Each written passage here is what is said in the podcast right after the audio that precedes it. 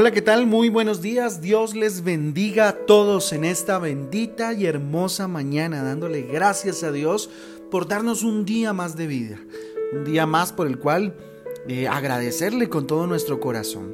Con ustedes, su pastor y amigo Fabián Giraldo del Ministerio Transforma, les doy la bienvenida a este espacio devocional donde ya saben que juntos somos transformados y renovados por la palabra de Dios. Bueno, palabra de Dios a la cual los invito en esta mañana, eh, precisamente en jueces capítulo 2, versículo 11 al 19. Jueces capítulo 2, del 11 al 19. También tenemos el Salmo 44. El Salmo 44. Jueces describe un ciclo repetitivo de un pueblo rebelde, pueblo bastante complicado. Jueces 2, del 11 al 13 eh, jueces de ese, eh, ese mismo capítulo 2, el versículo 17 y el versículo 19. Eh, aquí vemos un atributo de Dios, una, una parte, ¿cierto?, de Dios, una faceta, ¿sí?, como un Dios de juicio, jueces 2 del 14 al 15. Dios de misericordia también que rescata y da reposo, ¿cierto?, a aquellos que le buscan. Jueces 2 del 16 al versículo 18. Yo les invito a que vayamos eh, al Salmo 44, ¿cierto? El Salmo 44 que nos habla acerca de cómo salir de la angustia, ¿sí? Miren, todos los seres eh, humanos eh, tenemos momentos muy agradables, pero en algunas ocasiones también llegamos a tener momentos de angustia llevados por las diferentes presiones de, de, este mundo, ¿verdad? Y pues en este momento tal vez estemos muy presionados eh, a través de las situaciones que, que están sucediendo a diario con esta situación de pandemia en la cual nos encontramos. La verdad es que mientras estemos en este mundo siempre tendremos aflicciones, siempre habrá situaciones que superar. Mire lo que dice Juan eh, capítulo 16 versículo 33. Estas cosas os he hablado para que en mí tengáis paz. En el mundo tendréis aflicción, pero confiad, yo he vencido al mundo. Este versículo es uno de mis favoritos y por eso eh, lo, recuerdo con mucha, eh, lo tengo muy presente, ¿no? Más en los momentos eh, de decepción, en los momentos difíciles, en los momentos de angustia, depresión. siempre recuerdo este versículo cuando Jesús nos llama a tener paz en medio de todas las situaciones porque Él venció, ¿sí? A tener confianza en Él, ¿sí? Porque Él venció. David era conforme al corazón de Dios, dice, pero a pesar de esto, él también vivía momentos de mucha, mucha angustia. Ahora, ¿cómo salir de la angustia o cómo a través de este Salmo 44 nos motiva eh, Dios a salir de la angustia? ¿sí? El versículo 9 de este salmo dice, pero nos has desechado y nos has hecho avergonzar y no sales con nuestro ejército, con nuestros ejércitos. ¿Sí? Eh, ¿Cómo salir de la angustia no sintiéndose eh, despreciado o desechado por los demás, en especial por Dios, ¿cierto? Por Jesucristo. Las personas que se creen desechadas por, eh, por los demás tienden a aislarse y se llenan de complejos, de preocupaciones, de autoconmiseración. ¿sí? Aquí David le expresa, nos has desechado, ¿cierto? Nos has hecho avergonzar, ¿sí? Muchas veces nos sentimos así. Pero no es la forma, de hecho, salir de la angustia es dejar de pensar en eso, dejar de autoconmiserarnos por lo que nos está sucediendo y empezar a avanzar sabiendo que Dios está con nosotros. El versículo 10 dice, nos hiciste retroceder delante del enemigo y nos saquean para sí los que nos aborrecen. Un punto importante para salir de la angustia es no buscando culpables de lo que nos pasa. ¿Sí? Por lo general somos expertos en eso, ¿no? El buscar culpables hace que reconozcamos, no reconozcamos nuestros errores, ¿sí? Que no seamos conscientes de nuestros propios errores. Y la única forma de llegar a la perfección es si reconocemos nuestras equivocaciones, ¿sí? Es un ejercicio muy interesante que nos va a llevar a entender que muchas veces nosotros mismos somos quienes eh, nos saboteamos inclusive. El versículo 12 dice, has vendido a tu pueblo de balde, no exigiste ningún precio. Tremendo. Miren, ¿Cómo salir de la angustia no haciendo sentir mal a los otros o con el fin de sentirnos bien nosotros, ¿cierto? No diciendo eh, cosas impropias a, a Dios para sentirnos mejor nosotros, ¿sí? Lo que a nosotros nos sucede no es culpa de los demás y muchas veces ni culpa de Dios es, ¿sí? Es más, ni culpa de Satanás a veces es, ¿sí? Muchas veces es culpa de nuestras actitudes, ¿sí? De nuestras decisiones. Dios permite, permite ciertas cosas en nuestra vida, pero cada una de ellas trae eh, una enseñanza o algo que Dios nos quiere mostrar. Esa es eh, una de las esencias de conocer a Jesús, saber que Él siempre tiene el control. El versículo 15 dice, cada día mi vergüenza está delante de mí y la confusión de mi rostro me cubre. Aquí David eh, llega un poco más allá, ¿no? Está, está dolido, le duele mucho.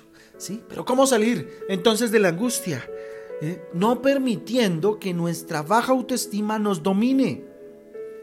bueno a veces sí, sentir rabia, molestia, ¿sí? Hace parte de nuestra, eh, nuestra respuesta frente a las circunstancias, pero dejar que estas emociones nos dominen, estamos perdiendo la batalla. Nosotros somos lo que creemos que somos. Si crees que no sirves, pues nunca servirás pues para algo, porque ese será tu pensamiento en tu cabeza, ¿sí? El versículo 17 dice, todo esto nos ha venido y nos hemos olvidado de ti y no eh, hemos faltado a tu pacto. ¿Cómo dejar de sentirse angustiado sintiendo la presencia de Dios? ¿Sí? Aún en los peores momentos. Jesucristo no promete quitarnos los problemas, recuerdo. ¿Sí? Jesucristo promete estar con nosotros en los momentos difíciles para ayudarnos a superarlos, para darnos porras, para ayudarnos, para llenarnos y habilitarnos con el Espíritu Santo para superar las barreras que se nos pongan delante. Pero no nos va a quitar los problemas de facto, de una, ¿cierto? Va a permitir que los enfrentemos. El versículo 23 y 24 nos habla de otra situación. Despierta, dice, porque duermes, Señor perdón, despierta, ¿por qué duermes, Señor? Despierta, no te alejes para siempre. Porque escondes tu rostro y te olvidas de nuestra aflicción y de la opresión nuestra. Mire, ¿cómo salimos de la angustia? ¿Sí? Definitivamente no creyéndonos olvidados por Dios o por los demás. ¿Sí? Las personas que tienden a sentirse víctimas no luchan por salir adelante. ¿sí? A veces se convierte eso en una talanquera, en un peso muy grande por cargar. ¿sí? Por cargar. Entonces, aquí eh, Dios nos invita a creer que no hemos sido olvidados. ¿sí? El versículo 1 y 2, ya devolvámonos un poco, ¿cierto? Mire lo que dice, oh Dios, con nuestros oídos hemos oído, nuestros padres nos han contado la obra que hiciste en los días, eh, en sus días, en los tiempos antiguos. Tú con tu mano echaste las naciones y los plantaste a ellos, afligiste a los pueblos y los arrojaste. ¿Cómo salir de la angustia? Recordando las cosas buenas que ha hecho Dios, alabando a Dios, reconociéndolo lo que Él hace, ¿sí? Las cosas buenas que ha hecho Dios. Es más, en ocasiones hay que reconocer las cosas buenas que han hecho otros, los demás, nuestra familia por nosotros, para no llenarnos de rabia ni de odio, sino recordar lo bueno. Recordar lo bueno de los demás, recordar lo bueno de Dios aumenta nuestra confianza en Dios, pero también en los demás y lo que hace Dios a través de los demás. ¿Sí? Mire lo que dice el versículo 6 y 7, avancemos. Porque no confiaré en mi arco, ni mi espada me salvará pues tú nos has guardado de nuestros enemigos y has avergonzado a los que nos aborrecían. ¿Sí? Qué importante esto, ¿verdad? Confiando en Cristo y en quienes Él pone a nuestro camino, es como eh, abandonamos la angustia, abandonamos la, ansiedad que se pueda generar en nuestro corazón. Mientras estemos en este mundo, siempre tendremos problemas o dificultades o aflicciones, por lo tanto, en nuestras fuerzas es casi imposible librarnos de la angustia venidera, de la angustia que hace, falta, que hace parte ¿sí? de, nuestra, de nuestro caminar. En este mundo la aflicción y la angustia son muy eh, mm, comunes ¿cierto? ¿Por qué? Porque estamos en un mundo de tinieblas, pero nosotros estamos llamados a hacer luz.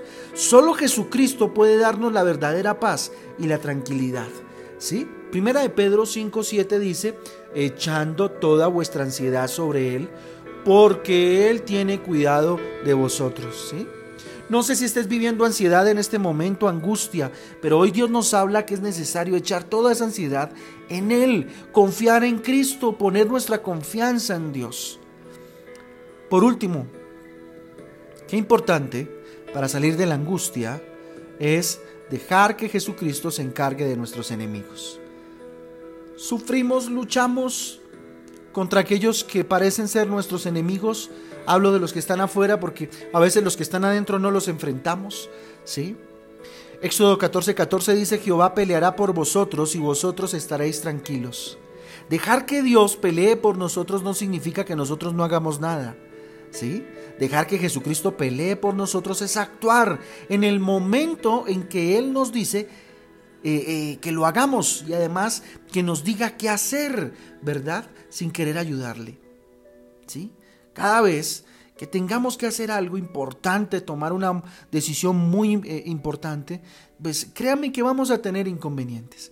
Las cosas importantes, entre más importantes sean, pues se van a presentar más inconvenientes, ¿cierto? El enemigo va a intentar meter todas las trabas que pueda, ¿sí? Entre más eh, sea importante la situación que tengas que hacer o definir, pues vamos a tener inconvenientes, ¿sí? El día en que las cosas importantes sean fáciles de conseguir, automáticamente dejan de ser importantes, ¿sí? Porque resultan muy fáciles. Entonces, pensando en eso, ¿sí? Todo lo que hagamos nos puede generar angustia, no te enfoques en lo malo. La invitación es no te enfoques en lo malo, en lo peligroso que pueda ser, en la situación que puedas estar enfrentando, ¿cierto? No te enfoques en lo malo. Recuerda siempre lo bueno de Dios, ¿sí? Y cómo Dios ya te ha ayudado en otras ocasiones y te ha sacado adelante en, en otras ocasiones. Esta no será la excepción.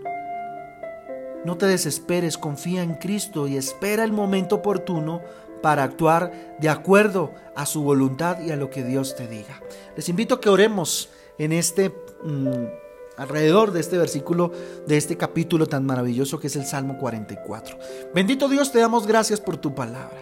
Gracias bendito Dios porque tú, mi Jesús, nos hablaste muy clarito diciendo que tuviéramos paz y que confiáramos en ti porque tú ya habías vencido el mundo.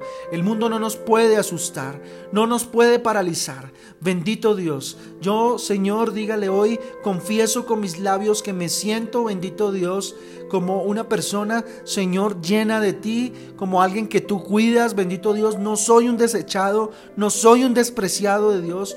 Tú continuamente, Señor, estás en mi vida y me cuidas, Dios. Hoy no quiero buscar culpables para lo que nos pasa, para, la que me, para lo que me pasa, bendito Dios. Dígale, bendito Dios, no quiero hacer sentir mal a los demás, bendito Dios, cuando el único culpable tal vez sea yo, bendito Dios. Cuando el culpable sea el enemigo, bendito Dios. Dígale, Señor, perdóname porque muchas veces he peleado hasta contigo, Señor. He tenido la osadía de, Señor, reclamarte cuando el único culpable de las decisiones mal tomadas he sido yo. Bendito Padre. No permito que las circunstancias de ahora en adelante, bendito Dios, bajen mi autoestima, bendito Padre, porque tú, Señor, la pones en alto. Yo soy un amado tuyo, Señor. Dígale, Señor, quiero sentir tu presencia todos los días de mi vida, a cada momento, bendito Dios, entender que tú no me dejas, que tú no me abandonas, que tú me cuidas, bendito Dios. Tú no me olvidas, Dios. Tú no me olvidas, papá. Tú siempre me cuidas, dígale. Padre, ¿Cómo no recordar, cómo no traer a memoria, Dios, lo bueno que ha sido conmigo? Y yo le invito a que en esta oración haga un ejercicio mental y traiga a su memoria de dónde Dios lo ha sacado. Yo me imagino la cantidad de testimonios que pudiéramos recoger si nos pusiésemos a preguntar, dígale Dios, trae a memoria todo lo que has hecho por mí para alabarte con todo mi corazón y reconocer lo que tú eres. Hoy decido confiar en ti, fruto de lo que hiciste conmigo, de donde me has sacado y del poder que tienes, bendito Dios. Padre Santo, gracias por quienes pones en mi camino como ángeles guardianes, bendito Dios. Hoy decido confiar en ti, mi Jesús. Hoy decido echar toda mi ansiedad sobre ti, Señor, porque tú tienes cuidado de mí, tú me guardas y tú me cuidas. Renuncio a la ansiedad, renuncio en el nombre de Jesús a todo tipo de angustia, a todo tipo de preocupación en el nombre de Jesús. Creo en ti, confío en ti, Señor. Tú encárgate, Señor, de aquellos que me han querido hacer la guerra, Dios. Sé que hay personas, no sé, pueden haber sentimientos, inclusive usted mismo, estarse saboteando a sí mismo, personas afuera que quieran sabotearle, dígale, Señor, encárgate de mis enemigos, creo que tú lo haces y que tú vas delante de mí, bendito Dios. Entiendo que van a haber inconvenientes, que van a haber situaciones complicadas que tengo que superar, bendito Dios, pero también creo que tú, bendito Padre, me habilitas y me ayudas para eso, Dios. Ya no más angustia en mi vida.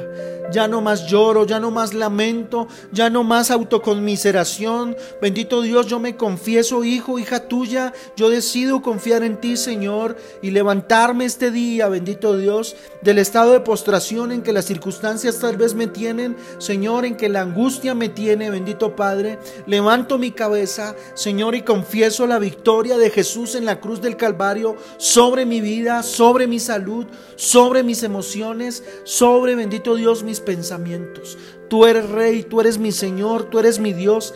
Dame tu bendición, Dios, para caminar en fe todos los días de mi vida y no sentir más miedo, sino llenarme de la valentía, porque tú no me diste un espíritu de, temor, Señor, sino un espíritu de amor, bendito Dios, un espíritu de, dominio propio, bendito Dios. Te doy gracias, Dios. Gracias Dios, bendice a cada uno de los que escucha, que está escuchando este audio el día de hoy. Que la luz de tu Espíritu sea sobre sus vidas y que tu Espíritu Santo, bendito Dios, limpie sus vidas de toda angustia y de toda ansiedad y de toda tristeza y depresión que se haya querido, bendito Dios, apoderar de sus vidas. Y que la luz tuya, Dios, que la seguridad que viene de ti, bendito Padre, que bendito Dios, el dominio propio que viene de ti, que el amor, la paz, la paciencia, la benignidad, la bondad, la fe, Señor, la templanza, la mansedumbre vengan como fruto del Espíritu maravilloso sobre sus vidas y sobre, bendito Dios, sus casas, en el nombre de Jesús, papá. Bendito sea tu nombre, Dios. A ti la gloria, la honra y el poder en este día. Ponemos en tu altar este día, ponemos en tu altar nuestras vidas para que este día sea de bendición y lleno completamente por ti. En el nombre de Jesús y por el poder del Espíritu Santo de Dios, te hemos orado en acción de gracias. Dios, amén y amén. Bueno, familia Transforma, Dios me les bendiga. Qué rico es alabar a Dios, ¿verdad? Qué, qué, rico es adorarlo con todo nuestro corazón.